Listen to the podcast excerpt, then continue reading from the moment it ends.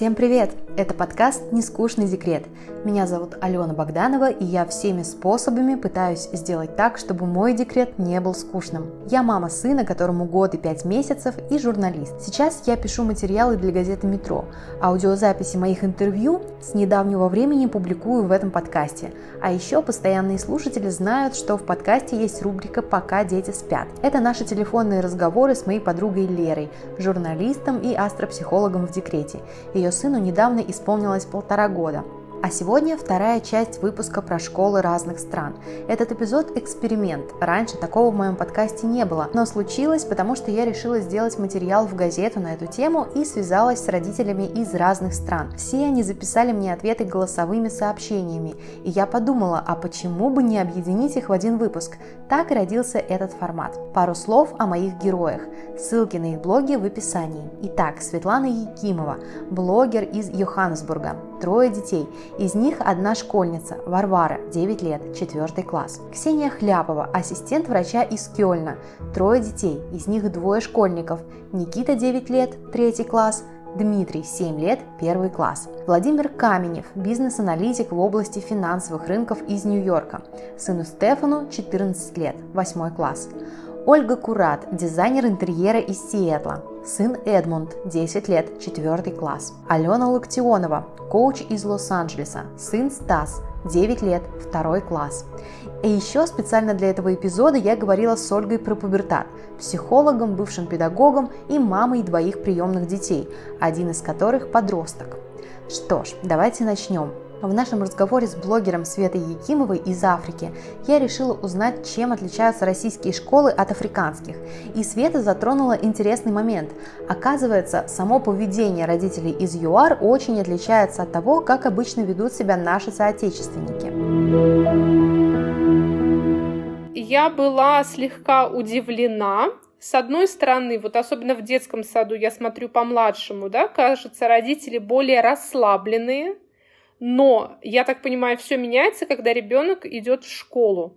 То есть вот этот наш вариант со средней дочкой, э, что я не контролирую ее учебу, да, и иногда я даже не в курсе каких-то событий, она все делает сама, готовится сама, даже сама себя записала в кружки.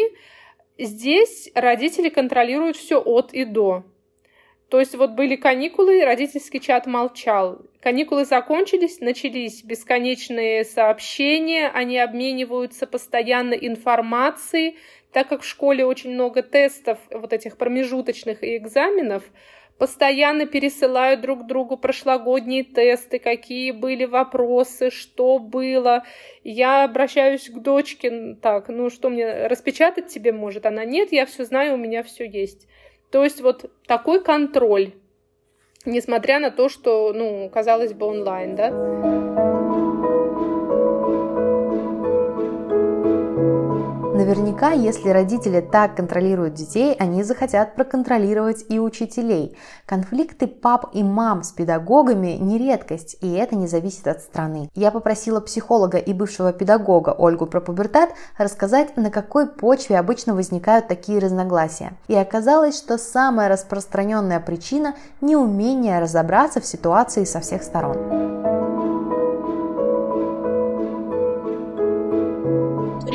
Приходит, говорит, меня учитель обижает. Родитель прилетает к учителю со словами, зачем вы обижаете моего ребенка? Учитель хлопает глазами и говорит, подождите секунду, все было не так. Родитель выслушивает учителя, возвращается домой, отпинывает ребенка, что тот всякие глупости рассказывает. Ребенок опять говорит, все было не так. И все, и поехали. Общее впечатление у всех плохое. Нам категорически и критически не хватает умения разговаривать и выяснять, что происходит. У меня ни одна такая история была, когда я просто говорила, так, все, стоп, здесь сейчас в кабинете должны появиться родитель, ребенок, другие дети, если они участвовали в каком-то там конфликте или чем-то еще, учителя, и мы устраиваем очную ставку и разбираемся, как, что было на самом деле.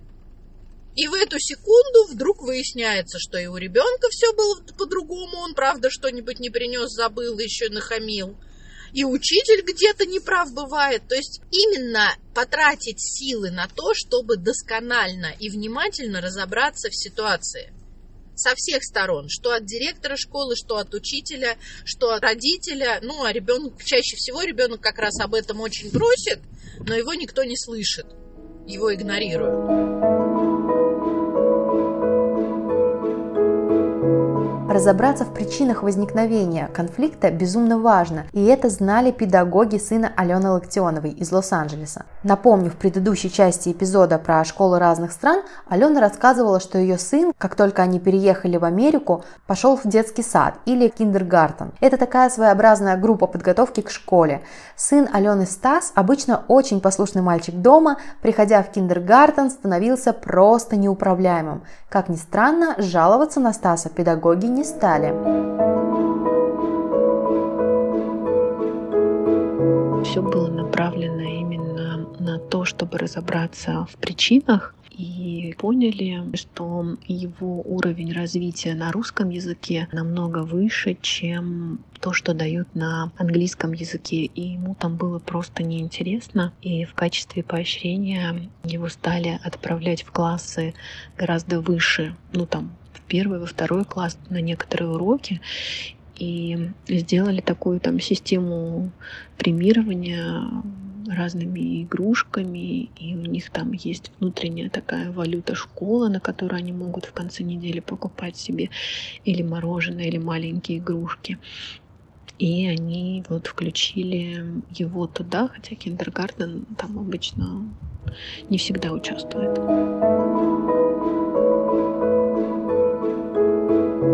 Сыну Владимира Каменева, бизнес-аналитика из Нью-Йорка, тоже повезло. Он попал в школу с понимающими и всепрощающими педагогами, но не во всех школах Америки такие учителя.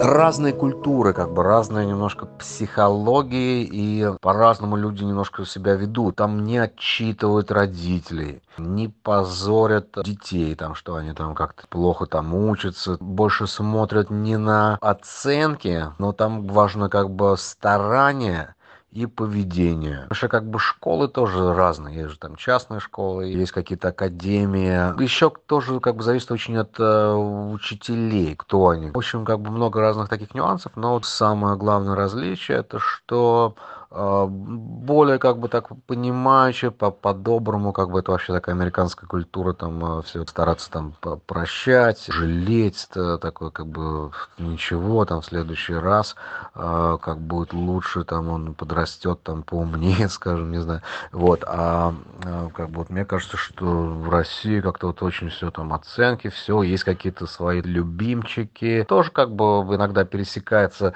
Нью-Йорк такой специфический город, там есть такие школы, где там, вот, э, там могут э, половина там вот э, в этих русских районах там русские учиться. И у них вот, например, я там знаю образовательную систему, я ходил по разным школам, вот похожие вот именно вот на российскую, но там китайская тоже похоже, там есть такие в китайских районах тоже они так вот очень там журят, и вот если там пятерку не принес, то там тебя родители будут, и, ну и учителя там просто там мучить. Много разных таких, как бы вот это не то, что какая-то другая страна, и там вот все одинаково, там, там тоже очень все по-разному.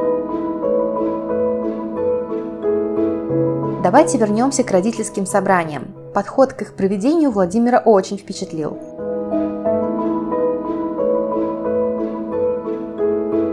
Родительские собрания, они а, в Америке, там, в Нью-Йорке, они не обязательны. Некоторые даже там особенно не появляются. Разные есть формы родительских собраний, там, естественно, какие-то такие информативные, там, начало школы или знакомство с учителями, с новыми в начале сезона школьного. Большее количество родителей присутствует. Потом, как бы там, а, есть просто какие-то такие, типа, как полупраздники какие-то, и а, некоторые не посещают вообще даже. Но если что-то нужно, или родителю, или наоборот учителю от тебя. Там, во-первых, каждое полугодие есть обязательная встреча, чтобы рассказать, как ребенок учится. Это делается в форме, а, ну, вот назначается прям такое время, и один на один э, с учителем э, вот как бы это обсуждается без еще каких-то там родителей, чисто в таком в приватном формате, э, вот один на один, один родитель вышел, ты зашел следующий. Ты как-то спокойнее, нету какого-то там стыда, но, но с другой стороны, это особенно и не знаешь, как другие дети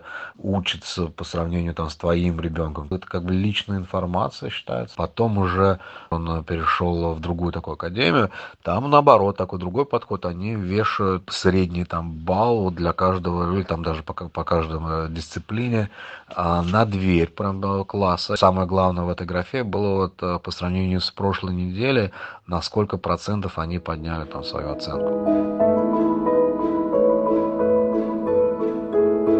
А теперь давайте предоставим слово многодетной маме из Германии Ксении Хляповой.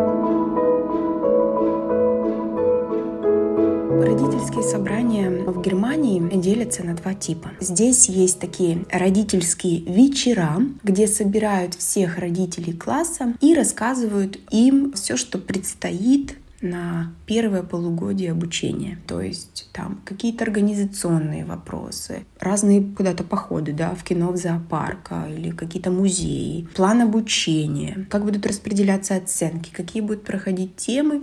То есть это такой родительский вечер, где никак не обсуждается успеваемость детей, а, каждый ребенок по отдельности. Чисто такой вечер, где могут задаваться вопросы от родителей по поводу программы обучения. Именно все, что касается какой-то организации, планов школы. Примерно эти вечера проходят где-то час-два. Иногда класс, куда ходит твой ребенок, и параллельный класс, два учителя собираются, иногда это по отдельности. Также на этих собраниях выбирается раз в год родительский комитет. Никак не обсуждается э, успеваемость ребенка. Второе — это индивидуальные разговоры, когда учитель вызывает родителя на разговор тет-а-тет, и вот там уже обсуждается успеваемость ребенка, где его сильные стороны, где слабые стороны, что нужно подтянуть. Тет-а-тет обсуждается то, что именно касается ребенка очень строго следится за тем, чтобы никакие личные какие-то данные, даже пусть это оценки, никак не выносились на всеобщее обозрение. Например, я помню, что в России всегда всех родителей собирали и про каждого ребенка по отдельности при всех говорили. Здесь это недопустимо, более того, здесь это судебно наказуемо.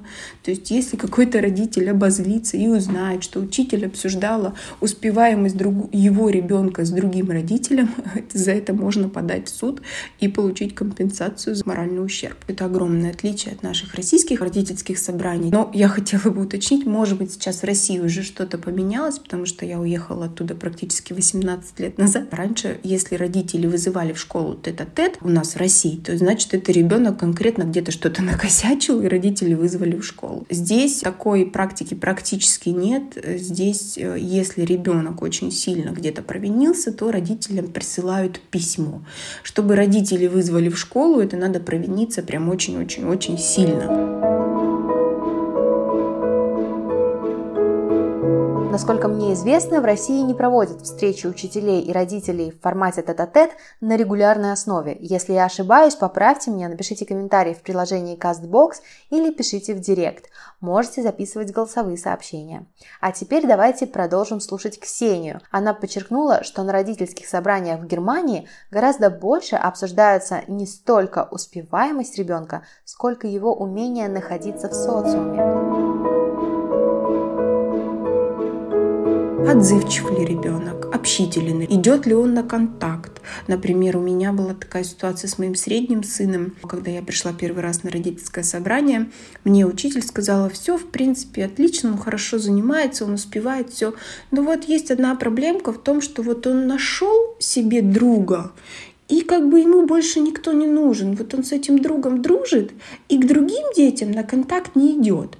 Но если эти дети идут на контакт к нему, то он как бы с удовольствием со всеми общается. Но сам на этот контакт не идет. Меня это, если честно, немножечко возмутило. Я сказала, я не считаю, что это что-то плохое. Я сама такая.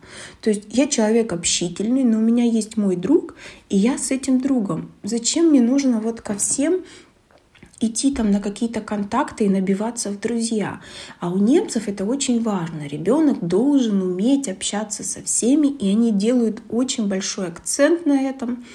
Вот я говорю, особенно если ребенок это первый, второй класс. И меня это действительно впечатлило и поразило, что здесь вот, вот эти первые классы больше акцент делается не на то, как ребенок учится, не на его успеваемость, а именно на социальное развитие. И вот даже вот такие вот, как я тогда посчитала, очень глупые замечания, потому что если бы мой ребенок, конечно, дикарем сидел в углу и ни с кем не шел на контакт, это другое дело. Но у него есть друг, они очень хорошо общаются, общается. Других детей он не отвергает, да, то есть если они к нему подходят, он от них не бегает. Поэтому я сказала, что я не буду это никак исправлять в моем ребенке, потому что я не считаю, что это что-то из ряда вон выходящее. Но у немцев вот это вот э, прям мы э, с учителем вот это социальное развитие на родительском собрании, да, на родительском разговоре вот в этом обсуждали намного дольше и больше, нежели его успеваемость по основным предметам. Публичных родительских собраниях в большинстве школ России двери для детей закрыты, но некоторые учителя все же позволяют присутствовать на собраниях и ученикам. Когда наш эксперт Ольга про пубертат была педагогом, она так и делала. У меня было какое-то родительское собрание, когда у меня пришло что-то типа 15 детей. Родители не могли. То есть вообще ученики вместо родителей пришли. Да, но есть такие детали, что, например, подарки детям, такие какие-то вещи, но это, опять же, в моей вселенной обсуждается в чатах, а не сидя в кабинете. А так я сильно за, чтобы дети присутствовали, но учитель должен очень хорошо владеть аудиторией. Если учитель начинает что-то говорить, а ученик, например, его перебивает и говорит, все было не так, учитель должен суметь все разрулить, чтобы и ученика услышать, и родителей услышать, и при этом не, не вывести эту в ситуацию таких далеких и глубоких разборок между родителями и учениками, когда весь остальной класс сидит, хлопает глазами, не понимает, почему они должны это слушать, педагог должен быть умеющим держать э, зал. А это у нас умеют не все, к сожалению. И это в том числе причина, почему убирают детей.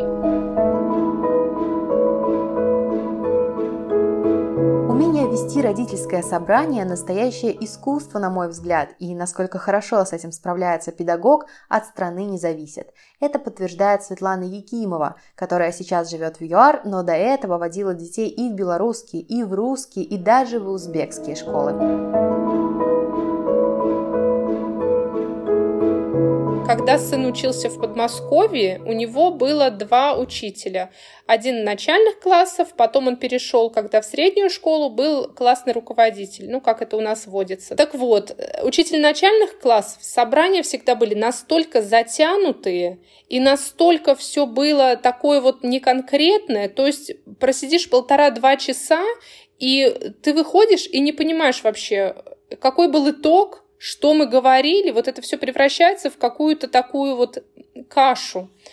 И когда он перешел в среднюю школу, думаю, господи, неужели опять, опять эти двухчасовые собрания ни о чем? Нет, прекрасные проходили у нас собрания 15-20 минут конкретно, какие вопросы на повестке, быстро обсудили, там что-то, если нужно, проголосовали, что-то, какие-то моменты обсудили, все, все свободны, до свидания. В Узбекистане, ну, как бы тоже не было таких проблем, более конкретно, более так. То есть, я думаю, здесь в основном такой человеческий аспект. Даже вот, например, сейчас у дочки Здесь система в школах такая, что нет, по крайней мере, в начальной школе, нет учителя, который ведет всю начальную школу от и до, с первого по четвертый класс. Каждый год новый учитель.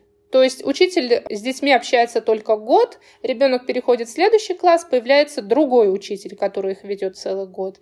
Так вот, прошлогодняя учитель была более такая ответственная, она всегда была на связи, особенно нам, так как мы только переехали, было очень много вопросов, не всегда таких, как говорится, умных, да, ну, глупые вопросы задавали, потому что не знали, как э, система работает, и она всегда была на связи, всегда готова была помочь. В этом году педагог абсолютно такой, я бы сказала, равнодушный. Как мне говорит дочка, ну, мама, у нее трое детей, ну, как бы, трое детей.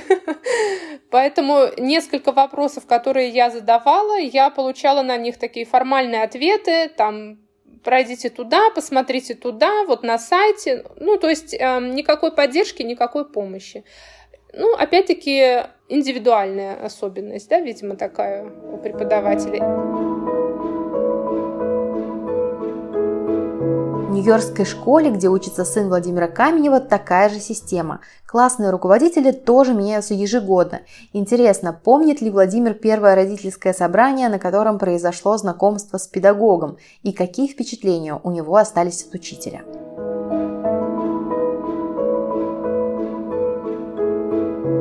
Первое родительское свое собрание, да, конечно, помню, ну, конечно, так в таких общих чертах. Прошло оно отлично. Очень приятная была вот первая учитель. Как бы такой немножко упор в Америке, в Нью-Йорке. Ну, не давить, ну, такой быть очень там улыбчивый, приятный. И я прям так расслабился, нашел контакт хороший с учителем и родителями другими. Завелись знакомства. Очень модно там обменяться телефонами, там пригласить в гости на выходные, погулять вместе на площадке, чтобы подружились там родители. Мне кажется, и в предыдущем эпизоде, и в этом сказано очень много хороших слов о зарубежных системах образования в целом и учителях в частности. Пора добавить ложечку дегтя и поговорить о конфликтах и не очень приятных ситуациях. Светлана Якимова вспомнила, что практически во всех школах, куда ходили ее дети, за исключением нынешней, главным камнем преткновения на родительских собраниях были деньги. Когда вот оглашалась какая-то сумма, которую нужно будет сдать там на какие-то учебники, что-то еще, были родители, которые возмущались и говорили, что ничего они сдавать не будут и так далее. Вот э, такое припоминается в основном. А что говорили, что конкретно? Сумма большая, да и зачем это вообще нужно? Ну, иногда бывало собирали действительно на какие-то такие моменты, спорный, какой-то там ящичек для телефонов, для мобильных, чтобы дети оставляли, еще что-то. Ну и не все родители с этим были согласны, что зачем этот ящичек нужен и все такое. К слову о деньгах. В Германии таких ситуаций просто не может возникнуть, потому что там все строго регламентировано. Слово Ксении Хляповой.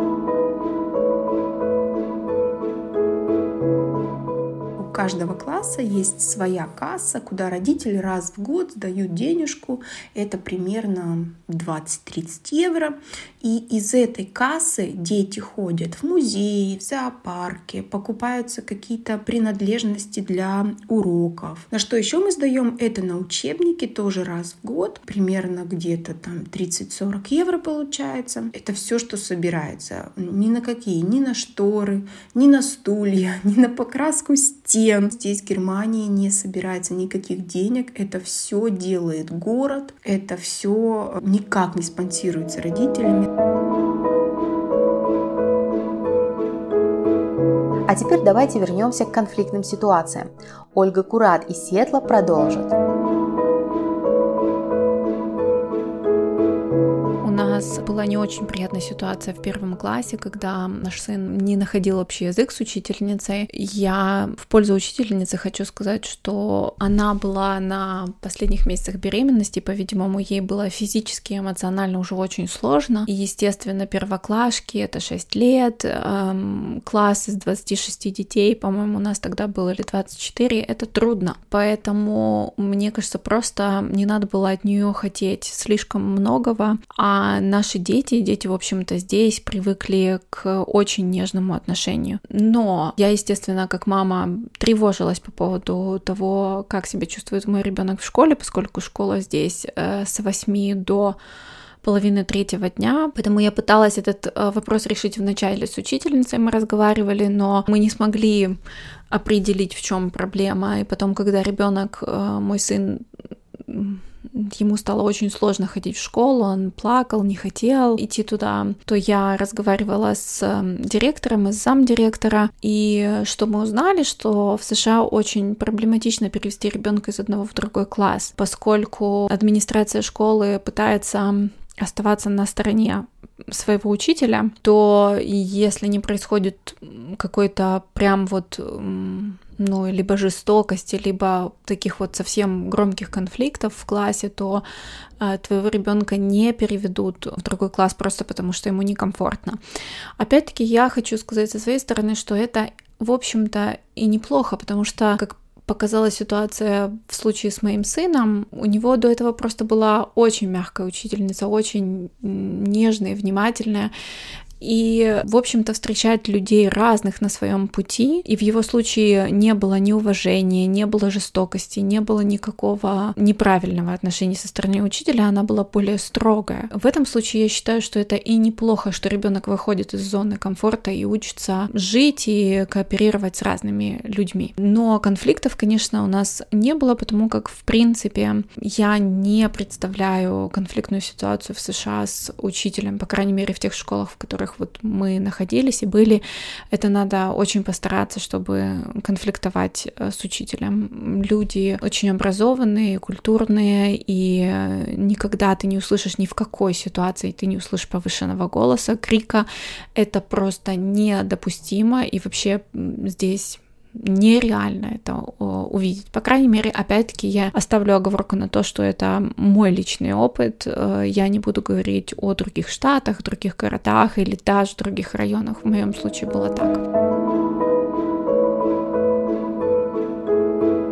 Хочется дать слово Алене Локтионовой из Лос-Анджелеса, чей сын первые полтора года учебы отличался плохим поведением. Иногда ее Стас даже участвовал в драках. Интересно, как на это реагировали педагоги и были ли какие-то конфликты у Алены с учителями. Разу у нас не было конфликтов с учителями, несмотря на плохое поведение Стаса. Полтора года где-то у нас заняла вот такая у него адаптация. Никогда ни учителя, ни директор, ни кто-то из сторонних слов плохого не говорил. Они единственное там могли снять видео, как он или с кем-то подрался или еще что-то. Такое вот могли сделать, потому что мы не верили, что он может так себя вести. Но они никогда ничего плохого такого не говорили о нем. То есть они как бы это показывали, мы понимали, что это не наговор нашего ребенка, который дома спокойный и уравновешенный. Мы уже потом разговаривали, и они с ним, и мы с ним, и вот велась такая совместная работа. То есть в этом плане они нам наоборот во всем содействовали и помогали.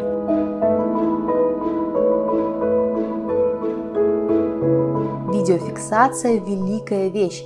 Видите, как в ситуации Алены удалось не то чтобы разрешить конфликт между родителем и педагогом, а даже вообще до него не довести. Психолог Ольга Пропубертат считает, что во всех школах обязательно должны быть установлены камеры видеонаблюдения. Моя голубая мечта – это видеокамеры, которые все ситуации фиксируют. Прямо в классе на уроках, чтобы работали, да? И в э, коридорах школьных, э, и на входах в школу, чтобы все это было. Потому что у меня, например, была ситуация, подрались две девчонки, и третья девочка, на глаз старше них, увидев эту драку, подлетела их разнимать. И вот эта старшая девочка, у нее была не очень хорошая репутация, к ней были претензии и у учителей, и у э, директора, и она там и форму нарушала, и еще что-то. Ну, то есть такая не идеальная девчонка. И когда подлетели в эту ситуацию учителя, орать начали именно вот на эту старшую. За то, что случилась драка, вызвонили их, ее родителей в срочном порядке, подняли очень большой скандал. И в эту секунду подключилась я, посмотрела в глаза девчонки, она моя прямая ученица была. И я сказала, так, стоп, слава богу, что рядом с этим туалетом были камеры. И я, я просто прям вот в жесточайшем режиме директора школы встала просто перед ней сказала, камеры открываем, потом все остальное. Она поняла, что я буду орать как резаная за эту ученицу. Мы открыли камеры, и выяснилось, что эта девочка их разнимала. Учителя, кстати, даже не извинились. Вот эта вот э, история наша, которая вот я боюсь там этих э, камер, а вот за мной следить будут, а вот за мной то, а вот за мной все, то, что ты где-нибудь попу почешешь перед этой камерой, это вот должно защищаться законом о э, персональных данных. Это другая сторона медали. А вот в этом формате жизненном, ну нет, ребята, должна выясняться правда. А если вы правду выяснить не можете, то не наказывайте. У Владимира Каменева из Нью-Йорка с одним из учителей его сына возникали конфликты почти на этой же почве. Но вот что интересно, его задевало не только то, что его сына могут наказывать, не разобравшись в ситуации, но и то, как с ним общался педагог.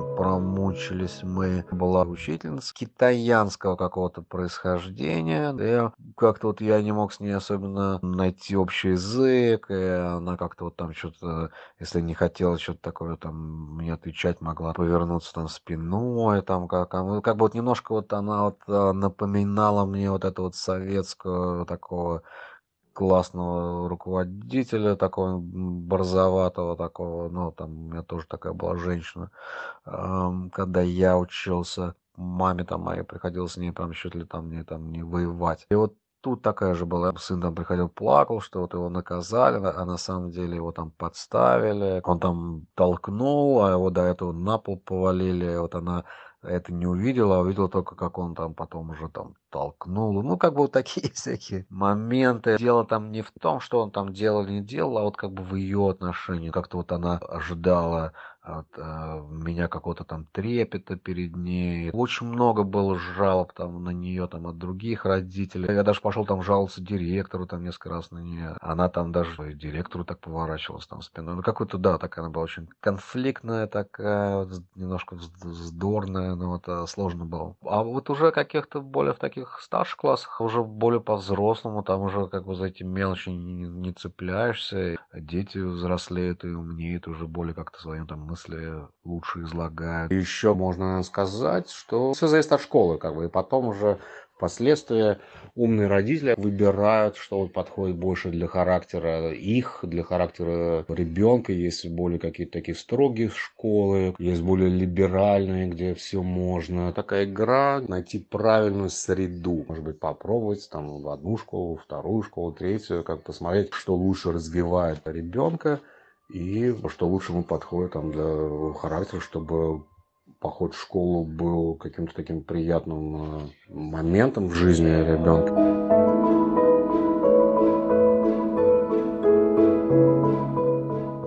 Абсолютно так же считает и Ксения из Германии. Она, как блогер, который общается с сотнями мамочек, знает, в разных школах разные учителя. Но вот как все устроено в ее школе. Были а, вопросы к учителям, я была недовольна какими-то ситуациями. Но здесь, в Германии, это всегда все решается очень мирно. Если родители приходят с каким-то недовольством, с какими-то вопросами, всегда все выслушается, перечить тут редко кто будет.